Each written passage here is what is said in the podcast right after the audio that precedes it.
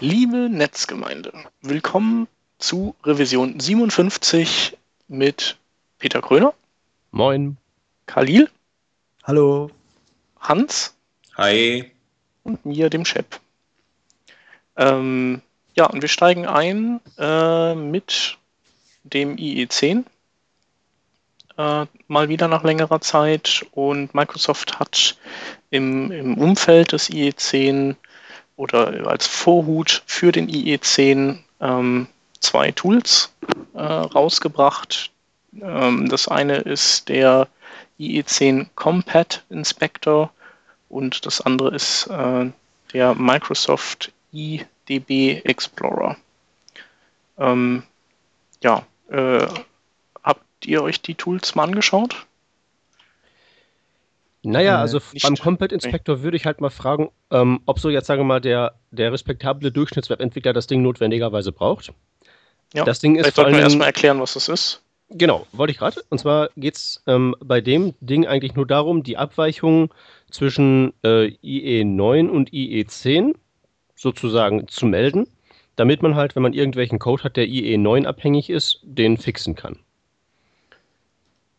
Ähm, was natürlich heißt, dass wenn man einigermaßen vernünftig ist und man keinen browserabhängigen Code hat, Ja.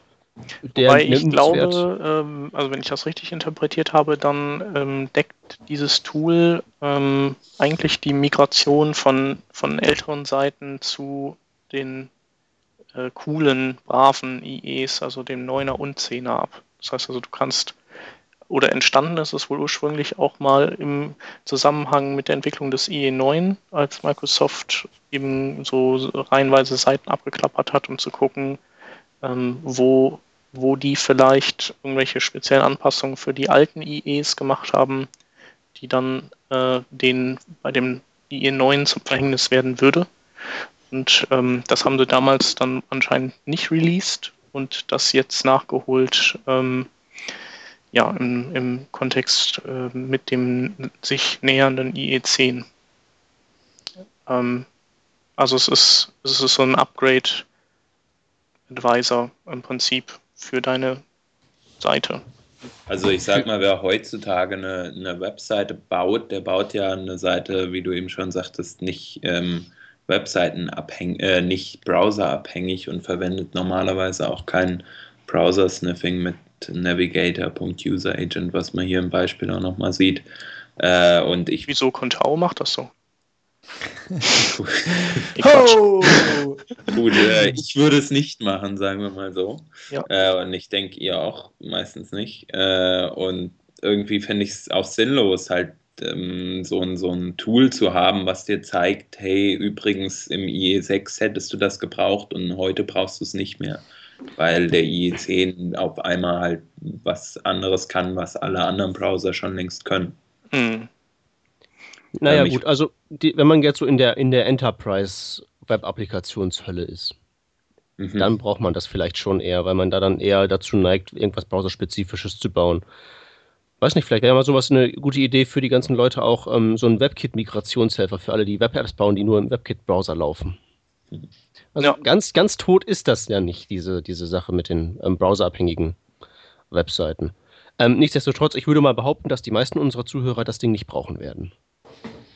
Ja, ich denke nicht. Also wahrscheinlich wirklich, wenn, wenn du, wenn du in einer großen Firma arbeitest und vielleicht demnächst dann einfach nicht mehr drum kommst, ähm, auf den IE9 abzugraden und du hast dein, deine Intranet-Anwendung, die vielleicht dann nicht auf IE6 festhängt, aber dann auf IE8, äh, dann, dann kannst du das Ding drüber laufen lassen und sagt es dir halt, ah, du benutzt ASP.NET und das ist aber noch die alte Version, die kennt die neuen IEs nicht und ähm, schickt irgendwelche Skripte, die doof sind. Aktualisier das Ding mal, dein, dein Paket oder so. Ja. Ähm, also es ist auf jeden Fall nicht schlecht, dass es das gibt. Ähm, denke ich, wird, wird gerade, wird vielleicht auch so Enterprise, das Enterprise-Umfeld ein Stückchen weiter motivieren, auch den Upgrade-Pfad weiter zu folgen. Vielleicht. Was ich Ich jetzt noch Bin gesehen da habe, ja immer ein bisschen skeptisch, aber schauen wir mal. Ja, Hans, was meinst du? Äh, ich, ich muss noch mal gucken, ob ich es richtig gesehen habe. Äh, kann man dieses Ding komplett über einen JavaScript sozusagen reinladen? Also mhm. ähm, du lädst praktisch einfach nur dieses entsprechenden, genau. diesen entsprechenden Pfad. Das finde ich eigentlich recht cool. Also es ist, ist ja so eine Art In-App-Debugger dann sozusagen. Genau. Ähm, ja. Also diesen, diesen Ansatz finde ich halt cool. Äh, es gibt ja auch zum Beispiel äh, das ähm, Firebug Lite, wo, was du halt einfach in deine Webseite einbauen kannst mit einem mhm. JavaScript und so. Ähm, den Ansatz finde ich also schon mal gut, den, den ja. äh, Microsoft da gewählt hat. Ja, auf jeden Fall. Ja, das andere Ding, das Microsoft released hat, ist der IDB Explorer, also der Index DB Explorer. Ähm, und ja, letztendlich ist das ähm, ein, ja, so ein, so, so jetzt mal vergleichbar, ganz entfernt mit PHP MyAdmin für MySQL-Datenbanken. Ähm, so hat man halt ähm, so ein kleines Tool für die lokale HTML5 Indexed DB, die einem ähm, in dieser IndexDB die Pendants zu Tabellen und, und Records und, und Datenbanken anzeigt und Indizes und ähm, das einem äh, helfen soll, ja, solche lokalen datenbankgestützten Anwendungen zu bauen und zu debuggen und sowas. An für sich eine gute Idee. Ich meine, wer mit MySQL arbeitet, der benutzt auch höchstwahrscheinlich äh, äh, PHP MyAdmin oder so.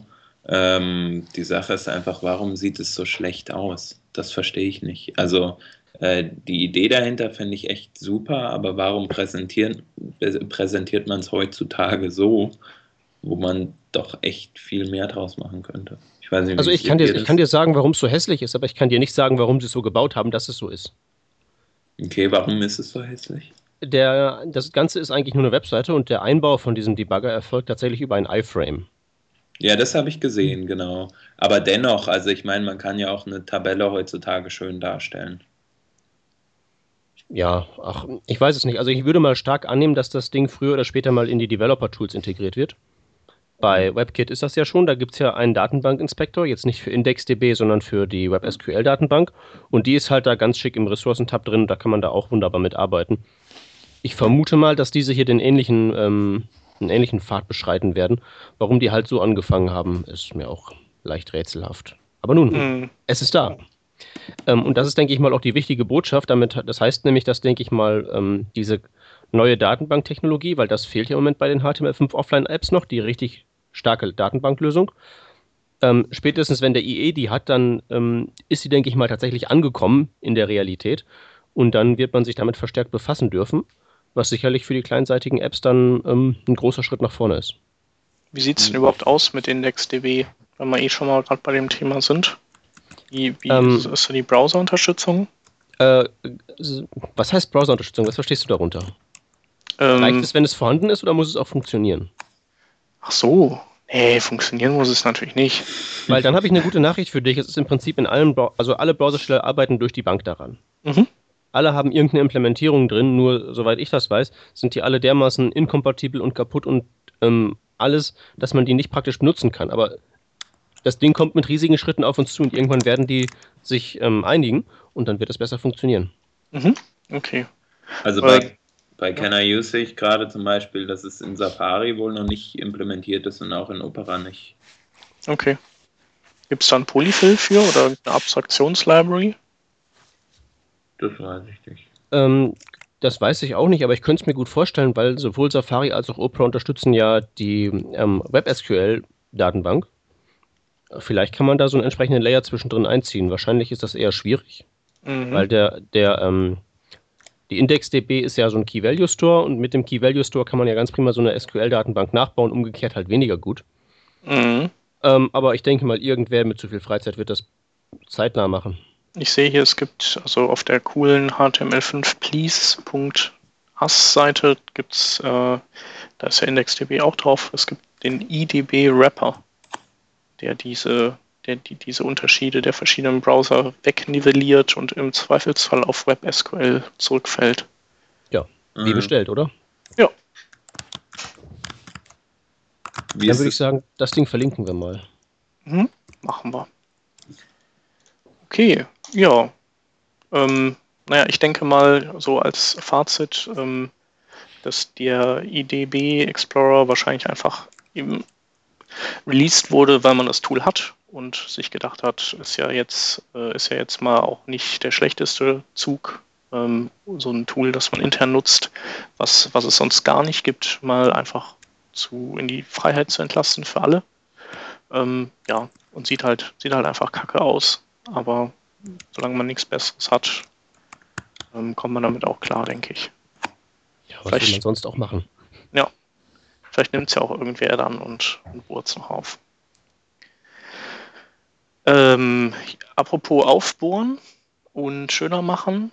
Äh, ich habe munkeln hören, dass es ein sehr, sehr potentes äh, Präsentations- oder Slides-Framework gibt, das jetzt noch schöner gemacht wurde. Und das heißt Peak 6. 6. Und ähm, der Autor dieses Frameworks, der, wie der Zufall es so will, sitzt zwischen uns. Und das ist der Peter. Ja, da sitzt er. Ähm, ich muss kurz vorweg schicken, das ist nicht schöner geworden. Das war heute Morgen bloß ein Proof of Concept. Ach so. Dass man es also auch schön machen kann. Ich wurde heute Morgen irgendwie um 8 Uhr äh, geweckt davon, dass die, die, die, die, die großen, starken Männer von der Gemeinde beim Sportplatz hier nebenan die Bäume alle abgesägt haben. Und ähm, während ich im Bett lag und mein Leid beklagt habe, fiel mir ein Moment, das kann man ja auch schön machen. Aber generell ist das Ganze halt ein, ähm, ja, ein weiteres Präsentationsframework. Und die Frage, die ihr euch jetzt stellen solltet, ist, ähm, warum denn jetzt noch eins? Genau, da habe ich mich, hab ich mich gerade gestellt. Gut, sehr gut. Ähm, da würde ich gleich nochmal eine Gegenfrage stellen, weil ähm, warum überhaupt HTML-basierte ähm, Frameworks? Weil wenn ich mal drüber nachdenke, finde ich immer, die Dinger bieten relativ viel ähm, Arbeit, die man da reinstecken muss, um Slides zu bauen.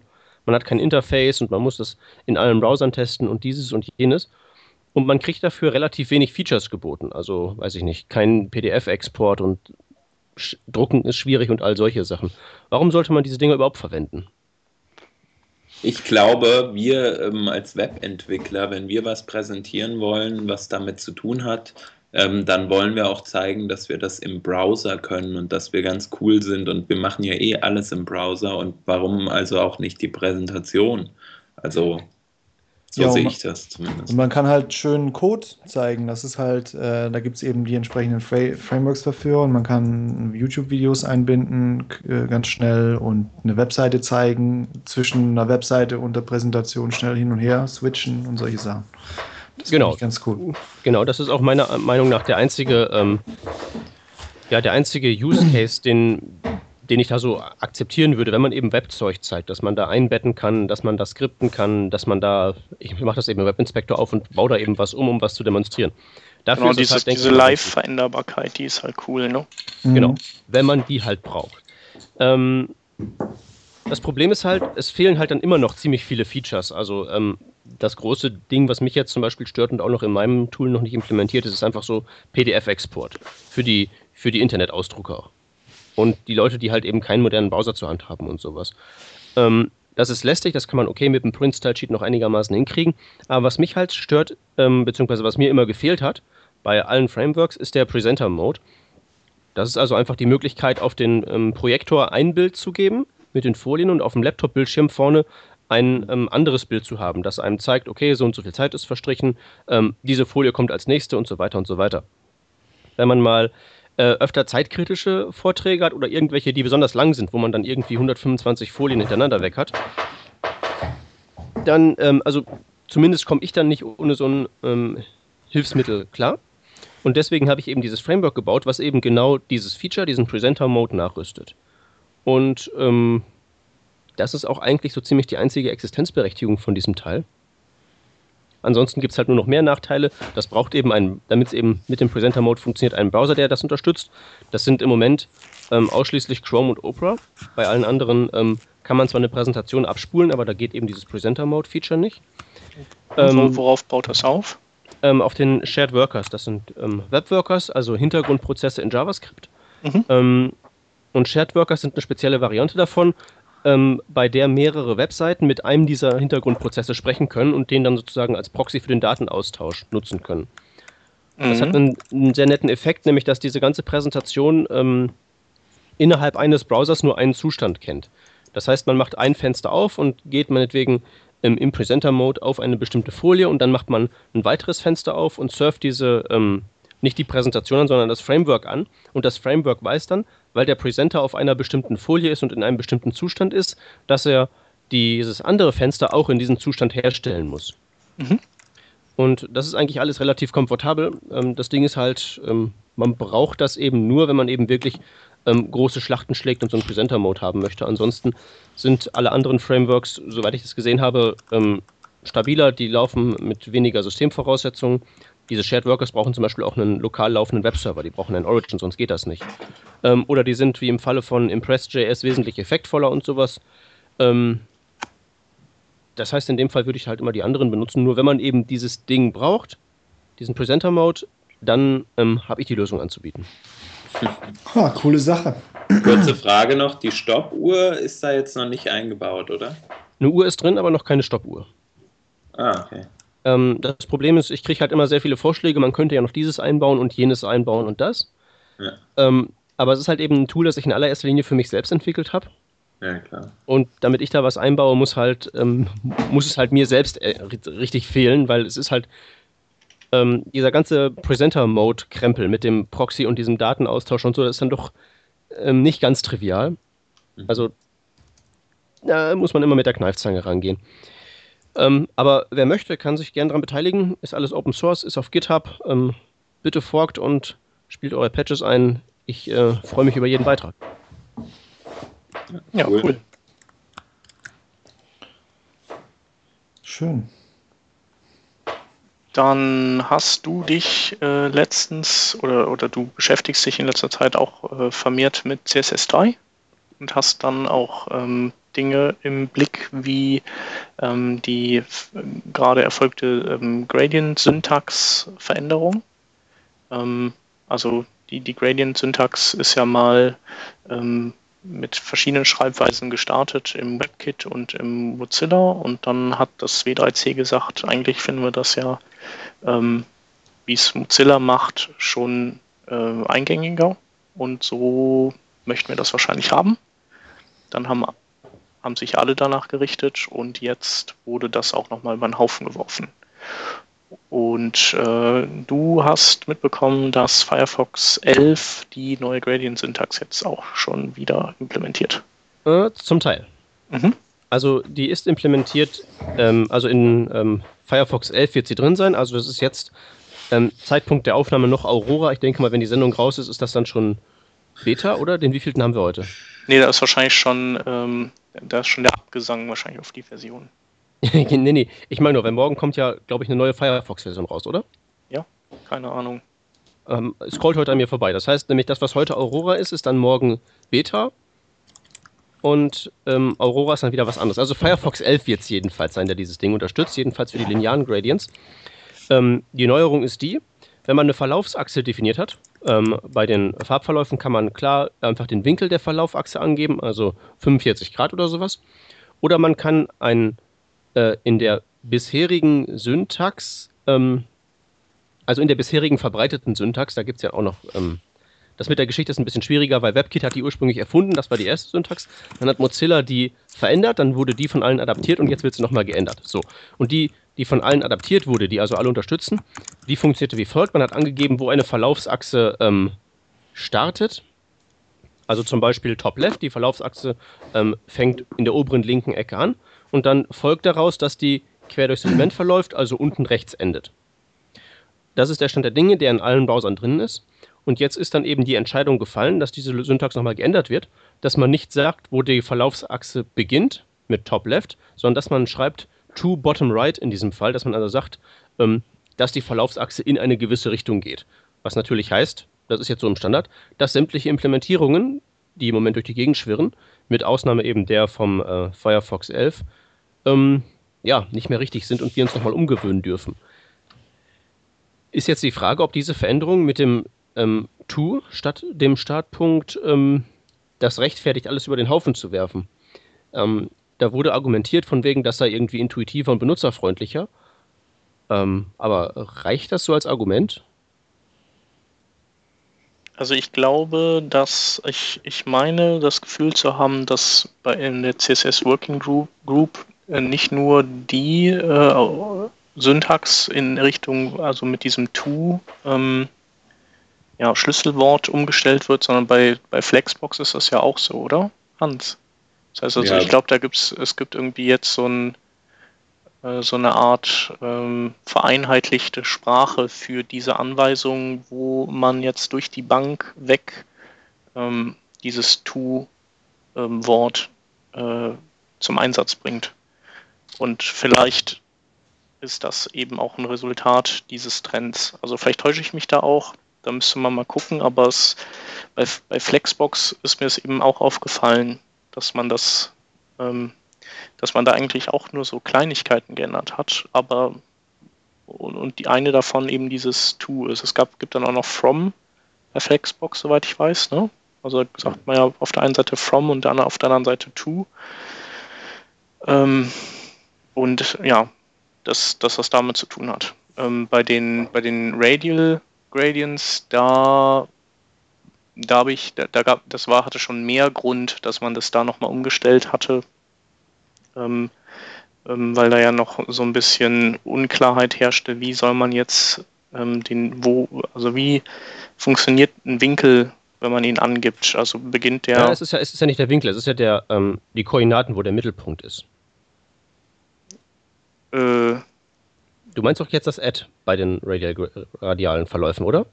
Oder meinst du auch ein To? Ähm, ähm, ähm, nee, es ging, glaube ich, erstmal äh, darum, ähm, wo man anfängt. Ähm, also fängt man oben an und wie, wie die Uhr. Also geht man von 0 bis 24 Uhr oder ist, ist quasi 0 Grad nach rechts zeigend. Ach so, okay, irgendwelche, das ist noch eins vorher, ja. Was weiß ich, wie die mathematischen oder geometrischen Systeme heißen, wo das halt so ist. Und, und da äh, gibt es halt einen triftigeren Grund zu sagen, nee, wir schmeißen jetzt diese Radial Gradient Syntax nochmal über den Haufen, weil wir, weil wir da jetzt auch beschlossen haben, dass wir ein System nutzen, das es bei Margin auch gibt, ein Padding und so, dass man eben oben rechts, unten links hat. Ähm, aber ja, bei den linearen Gradients ist, glaube ich, der Grund eher klein und wahrscheinlich so eine vereinheitlichte Sprachregelung oder so. Ja, ist halt doof. Äh, das, das, ist halt die Frage, wie finden wir das? Weil ich meine, vereinheitlichen und so ist ja ganz gut, aber im Prinzip geht ja damit alles, was wir bisher über ähm, Verläufe gewusst haben, ähm, jetzt nicht den Bach runter. Die Seite geht jetzt nicht irgendwie kaputt, die wir bisher mit, dem, mit der alten Syntax gemacht haben. Das ist eben wieder eine Änderung. Mhm. Und normalerweise heißt es ja, ähm, wenn es funktioniert, machen wir einen Standarddeckel drauf und dann äh, kommen wir damit schon klar. Und ich muss ganz ehrlich sagen, ich fand das jetzt bisher bei den linearen Verläufen nicht jetzt so schlimm, dass ich damit nicht hätte leben können, den Startpunkt anzugeben der Verlaufsachse. Also ich finde, man sieht halt stark, dass das überall wird versucht zu vereinheitlichen, was der Christian gerade sagte. Äh, bei der, bei der, ähm, na, bei dem Flexbox gibt es auch dieses From und To. Äh, man sieht zum Beispiel, dass mit ähm, Text Overflow oder, oder Overflow Wrap oder so wurden versucht, andere einheitliche Begriffe ein, einzuführen. Ähm, und man hat dann irgendwie Wrap äh, oder Wordbreak oder sowas rausgeschmissen, ähm, um halt diese einheitlichen Worte zu haben. Äh, man hat gesehen, dass alte Sachen eigentlich immer gut funktioniert haben, deswegen verstehe ich auch nicht ganz, warum man das jetzt dann ähm, ändern muss in halt ein zusätzliches Wort, wie es jetzt bei den Gradients ist. Aber ähm, Einheit ist halt auch für die Zukunft ganz gut. Und wenn man sich mal überlegt, dass zum Beispiel der IE10 dann ähm, nur diese neue neu definierte Gradients-Syntax unterstützen wird, könnte ich mir vorstellen. Ähm, und von da dann weiterdenkt und, und wie sieht es eigentlich mit WebKit in fünf Jahren aus, dann ist es, glaube ich, schon wieder interessant, halt ein richtig einheitliches Ding zu haben für die neuen Sachen, die dann auch mit CSS 4 kommen oder später mal irgendwann vielleicht CSS 5. Also ich denke ja auch nicht, dass äh, irgendwas kaputt gehen wird. Nein, nein, es geht nichts kaputt. Also in ähm, der Aurora 11 der schlug die ähm, äh, alte und äh, neue, ne? ältere, die ältere Syntax ähm, ebenso wie die ganz neue. der Plan geht jetzt wahrscheinlich eben dahin, dass die geprefixte Version, also das Mods, ähm, solange das noch in dem Browser drin ist, also auch noch auf Jahre hinweg, ne? Dass das halt immer noch diese ewig lange diese alte Syntax unterstützen wird, aber die finale Version, also das Linear Gradient ohne irgendwelche Prefixe, dann die neue Fassung und so wird sich das dann, dann irgendwie ausgehen. Ja. Ähm, es, es also hängt halt davon ab, wie das, wie das dann eben im, im, im Ende mit den Vendor-Prefixen und dem Update und der Update-Geschwindigkeit von allen Browsern sich so ausgeht. Ob wir dann nicht wirklich noch. Also gerade eben ist es ja so, dass die alte WebKit-Version mit ihrer ähm, ursprünglichen Syntax jetzt ausgestorben ist, dass man die im Prinzip vergessen kann. Aber jetzt kommt halt die neue um die Ecke. Da haben wir wieder zwei Stück. Ja, ja, also ich finde es auch Quatsch. Ähm, man muss jetzt für, für WebKit dann, um alle Browser zu bedienen, drei Syntaxen äh, definieren für den, äh, wenn man Safari 4 zum Beispiel noch äh, unterstützen will oder so. Ähm, ist halt die Frage, ob man das braucht, aber es, es ähm, irgendwo bläht es halt auch den, den Quelltext auf und dann kommt halt wieder diese Debatte ins Spiel does mhm. uh, do uh, vendor prefixes hurt the web? Ähm, ich glaube, da haben wir auch schon mal drüber gesprochen, bin mir gerade gar nicht sicher. Ähm, und ich finde eigentlich nicht, weil es cool ist, äh, dass Browser, verschiedene Browser halt zeigen können, was sie, was sie drauf haben oder was man besser machen kann. Äh, was ich halt cool finden würde, wäre, wenn man jetzt einfach sagt, ähm, man nutzt nur noch dieses to bottom oder to left oder sowas in der Art, also die, die neue Syntax ähm, für den Linear Gradient. Und ähm, auf der äh, CSS3 Please Seite, die kennt ihr sicher auch, äh, gibt es halt jetzt auch die Syntax oder die, die Syntax ohne Prefix ist halt nur noch mit der neuen Syntax verfügbar. Ähm, das heißt, man inkludiert gar nicht mehr ähm, Linear Gradient Top zum Beispiel, sondern nur noch Linear Gradient to Bottom, weil die, äh, die, die fertige Syntax oder die vom W3C spezifizierte wird dann halt eh nur äh, mit der neuen Syntax arbeiten. So sieht es so. im Moment aus, aber. Ne? Vielleicht ändert sich nochmal, meinst du? Ich wollte es gerade sagen, also ich ähm, habe schon ähm, vor mehreren Monaten mal gedacht, ähm, das ist es mit den Verläufen. Mhm. Das kann man jetzt so als definitiv ansehen, weil alle Browser unterstützen das. Was soll sich da noch ändern?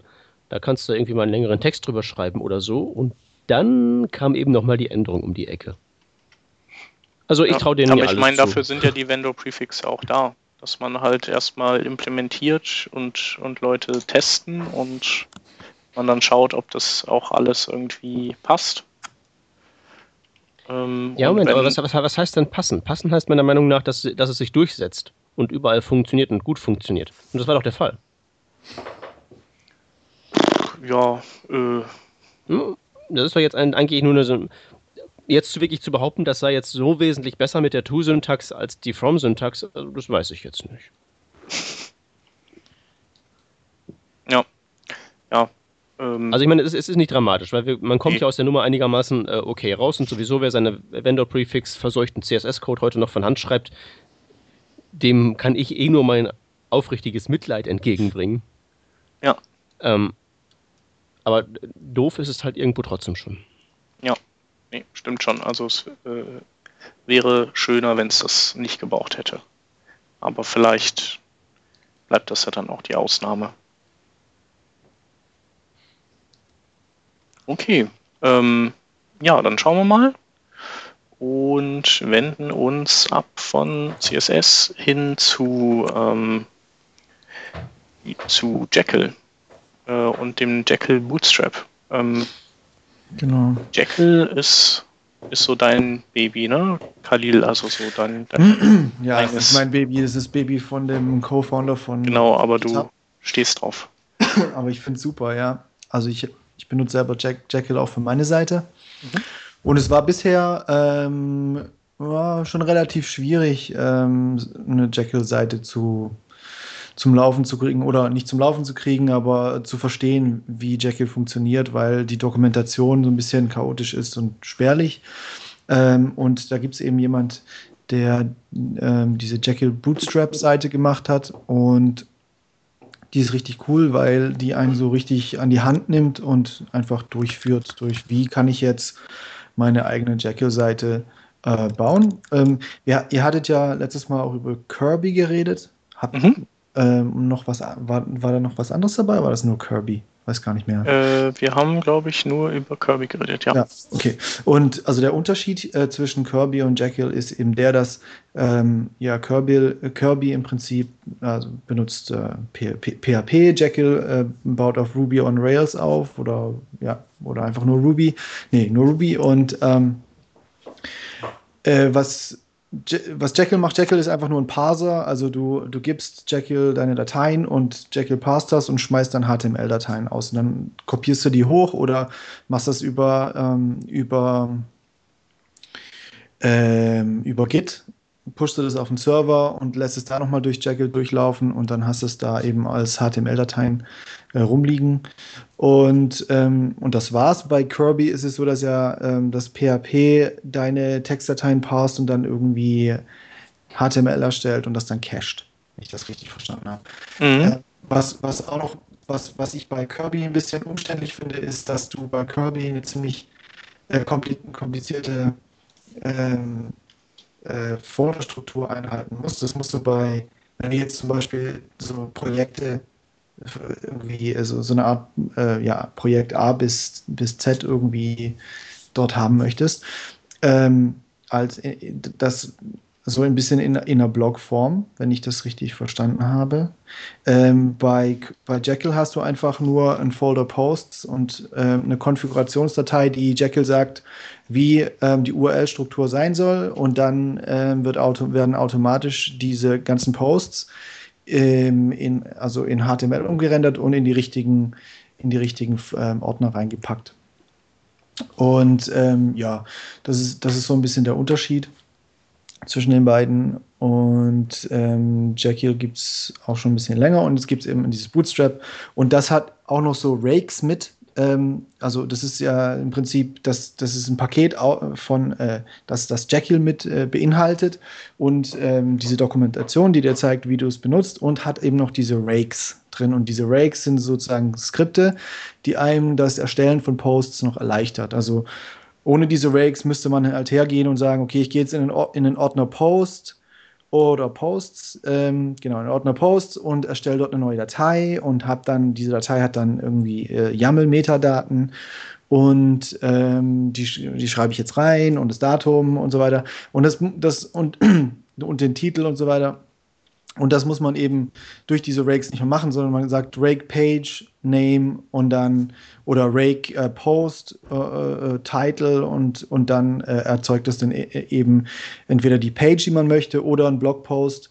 Und dann muss man einfach nur noch den Text schreiben und, ähm, und dann das durch Jag äh, Jekyll jagen und dann kann man das deployen. Und dann hat man eben, äh, dann kommt es auch noch hier mit irgendwie verschiedenen Themes, die man ziemlich easy switchen kann. Und ähm, ja, das, das ist echt, das war echt mal notwendig, dass das jemand macht. Und ähm, ist cool. Ich habe eine kurze Frage. Ich bin auf WordPress gerade. Mhm. Ähm, Jekyll, also so wie du das jetzt erklärt hast, bietet eigentlich von der Funktionalität her äh, ähnliche Sachen. Ähm, nur komplizierter. Ich muss meine Kommandozeile starten und kann nicht einfach auf New Blog Post klicken. Ähm, was ist der große Vorteil an, an Jekyll jetzt zum Beispiel? Also, du hast kein WordPress mehr. Ja, genau. Ja, yeah, awesome. Aber ich also, meine jetzt. Du, du, hast, du hast halt keine, ähm, also das ist eine reine, äh, das ist, ich glaube, es ist, das ist eine Geschmackssache auch zum großen Teil. Also du, du hast, du, es ist schon ein bisschen unbequemer, muss man schon sagen. Ähm, aber du hast halt den Vorteil, dass du keine Datenbank hinten dran hast. Das heißt, du hast eine, eine erhöhte Sicherheit. ja, also das ist einfach, da kann ja niemand was machen, außer der kommt irgendwie über FTP auf deinen Server oder wie auch immer. Also äh, keine, auf jeden Fall, die Datenbank fällt weg und ähm, du, du, du hast halt viel, also ich, ich finde WordPress und andere solche CMS-Systeme, die für einen persönlichen Blog sind einfach für mich irgendwie überladen und zu viel. Also ich habe einfach das Gefühl, es ist zu viel und ähm, äh, zu viel Aufwand. Ich will einfach nur ein bisschen, ich will ein paar Webseiten und, und einen Blog und, und Jekyll äh, kann ich halt füttern mit, äh, ich kann die Seite komplett so aufsetzen und designen, wie ich will, programmieren, wie ich möchte. JavaScript ohne JavaScript, ist völlig egal. Du, du, hast, du hast keine, keine Vorgaben, wie jetzt zum Beispiel im Theming von WordPress oder so. Du musst dich da an keine Regeln halten, sondern kannst da im Prinzip einfach ganz normales HTML, CSS, JavaScript benutzen. Und ähm, du, und es rendert das einfach dann in, in, in HTML-Dateien und das ist irgendwie vom Gefühl her einfach so basic und so wie ich das halt will, einfach. Also es ist aber eine Geschmackssache. Also ich kann mir, ich verstehe das auch gut, wenn jemand WordPress verwenden möchte und und äh, schnell, damit er schnell bloggen kann irgendwie. Aber ja. ich meine, das geht ja mittlerweile, also wenn du es dir so einrechnest mit diesen Rake, mit diesen Rakes, dann geht das auch echt super fix. Also wenn das einmal steht, dann hast du einfach, machst du Rake, schreibst deinen Artikel und dann machst du einen Git-Push und dann ist das Ding oben. Ja, also so, so also ich weiß nicht, ob das, das sind vielleicht weniger, ein bisschen weniger ähm, Klicks bei WordPress oder so, aber so viel Aufwand ist es am Ende nicht, wenn es einmal steht. Also man hat halt bei sowas, bei sowas immer das, das Gefühl, dass man, dass man weiß, was passiert. Ja, ja, genau. ja. So ein riesiger Blog wie WordPress, das ist halt schwarze Magie. Wie der halt sich zusammensetzt. Und ähm, bei sowas hier, da, da, hat man vielleicht jetzt nicht so die Einzelheiten und weiß nicht, okay, ähm, jetzt läuft er genau durch diese und jene Dateien und macht diesen und jenen Schritt, aber man kann so die Einzelkomponenten verstehen. Man kann das so grob einteilen, das und das und das und das. Und es ist nicht einfach nur so ein Haufen Zeug, das irgendwas macht. Ja, klar. Also äh, Kirby habe ich mir jetzt noch nicht genau angeguckt und um ehrlich zu sein, die letzte Folge leider noch nicht gehört, aber ähm, da haben wir auch jetzt nicht viel drüber geredet. Also, okay, weil die Technikwürze ja hat schon reichlich. So. Aber es ist ja auch ein, ein dateibasiertes System und ich finde es, äh, wie du sagst, Peter, eigentlich auch cool, das zu haben und äh, zu sehen, wie macht man oder wo liegt eigentlich mein Blogpost. Ich brauche keine Datenbank, kann es überall einspielen und so weiter. Mhm. Aber, aber du hast halt auch gleichzeitig so eine Art äh, äh, NoSQL-System drin.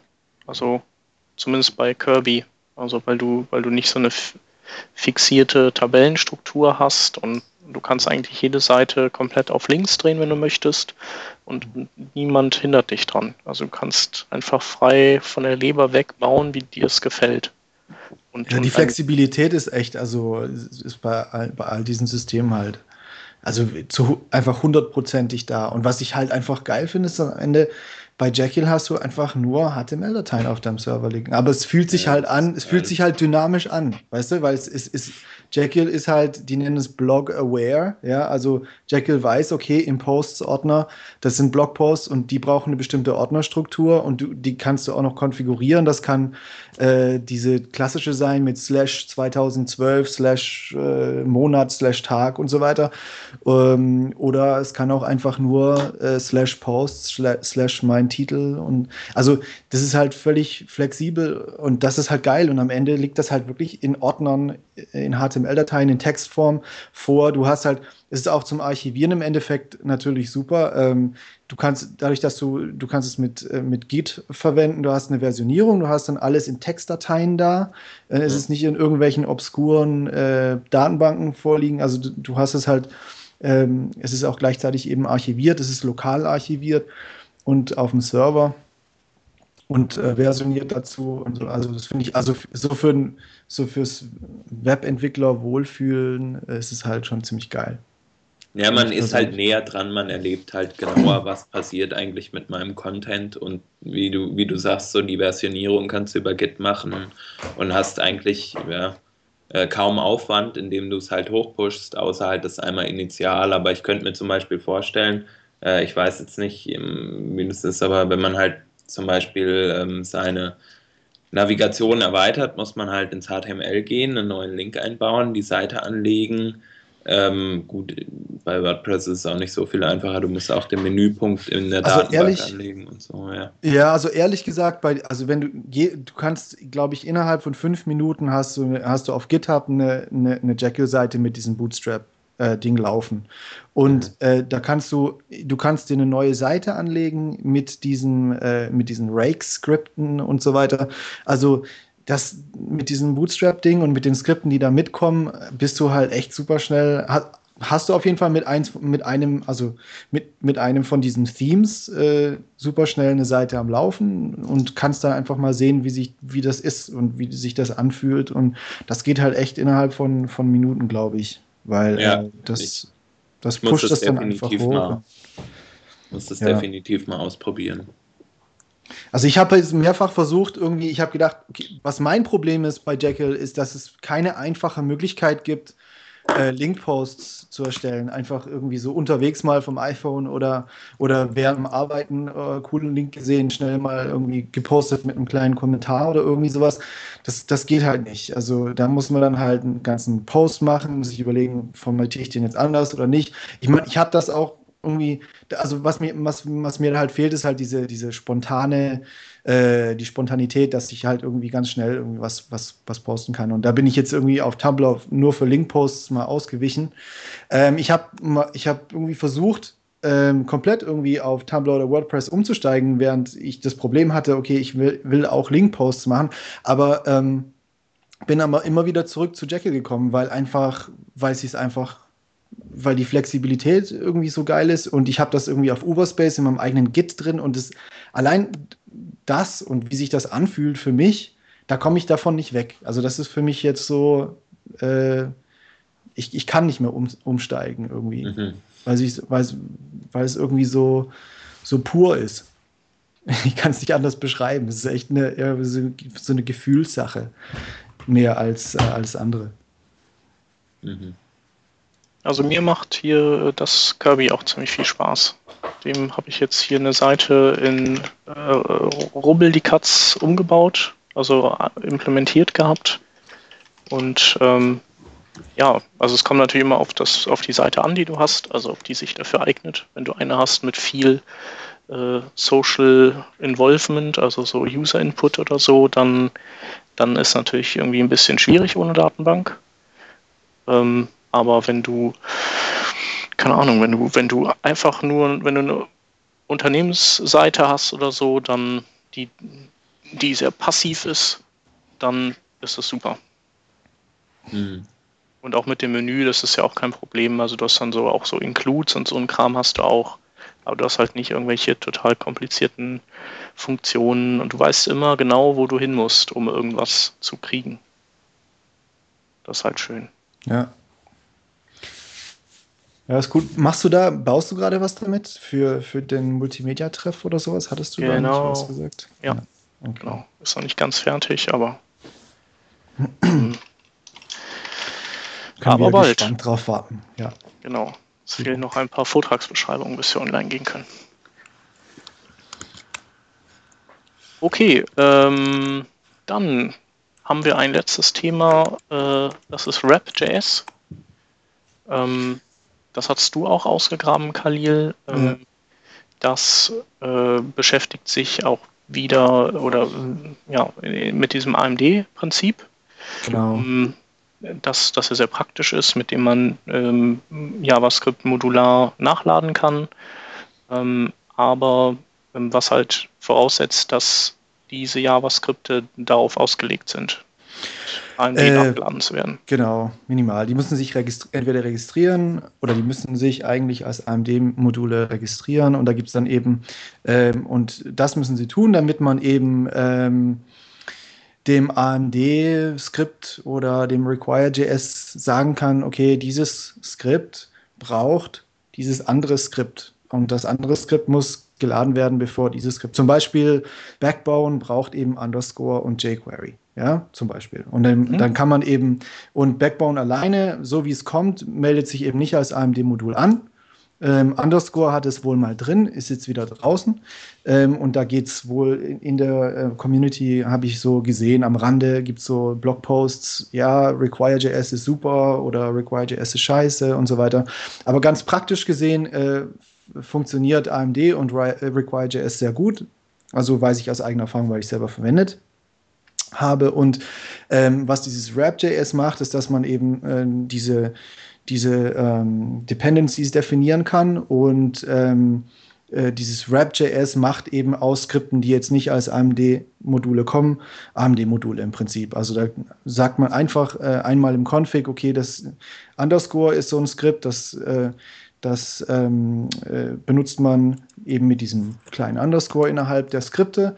Und äh, dann gibt es noch Backbone und Backbone braucht äh, Underscore und jQuery, das sagt man in der Konfiguration. Und dann sagt man eben, äh, innerhalb, wenn man es dann später, wenn man später irgendwann mal Backbone verwendet, dann, oder das Backbone.js, äh, die Datei, dann ruft man die aus, äh, ruft man die auf mit in dem Require-Befehl oder im Define-Befehl mit so einem Prefix ähm, Wrap, Ausrufezeichen, Backbone und dann äh, ja, ist das, ist das alles so abgefrühstückt irgendwie und funktioniert einfach.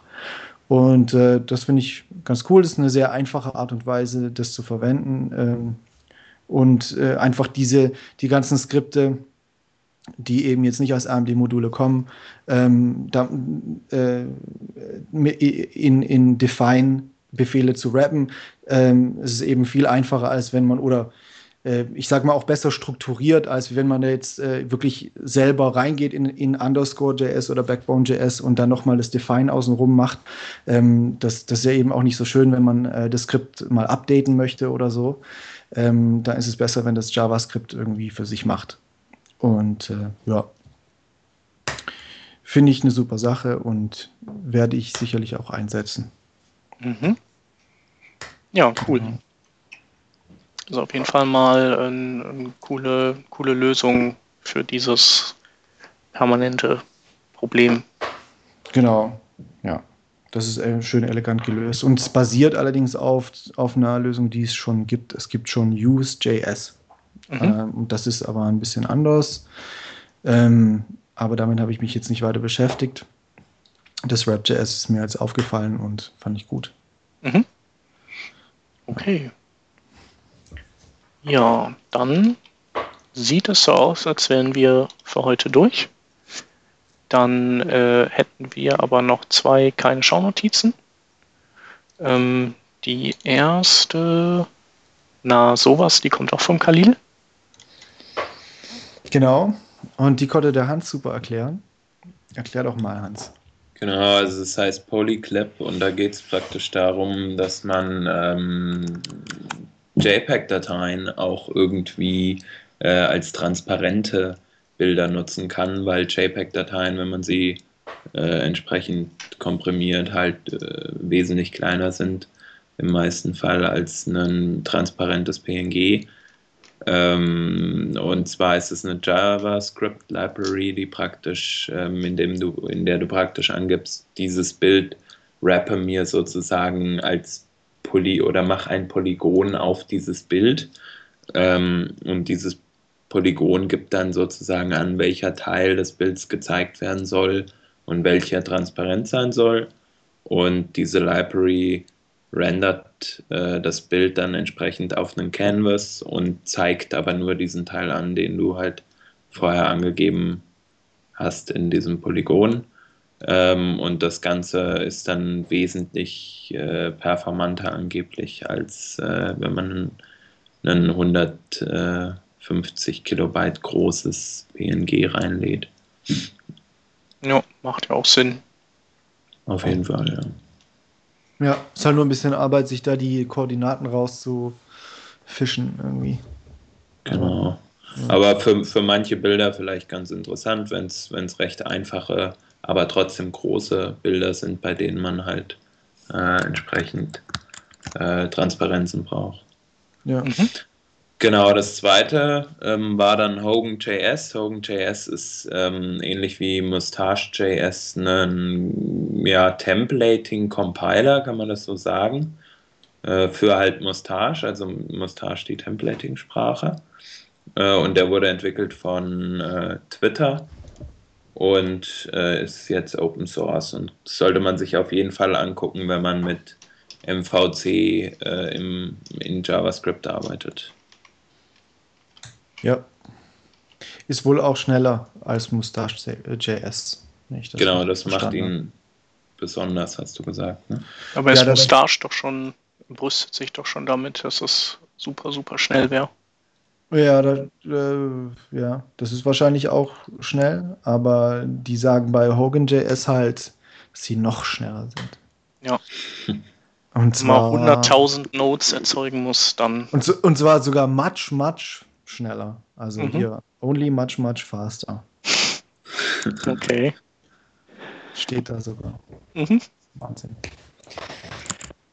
Ja, Ja, dann haben wir's. Dann bedanke ich mich. danke. Es war ein Ja. schöner Abend mit euch. Und dann würde ich sagen, hören wir uns nächste Woche wieder. Jawohl. So machen wir es. Danke. Bis dann. Bis Tschüss. dann. Tschüss. Ciao. Ciao. Peter, bist du dieser neue äh, Politiker von der CDU, der immer alle aus der Netzgemeinde trollt?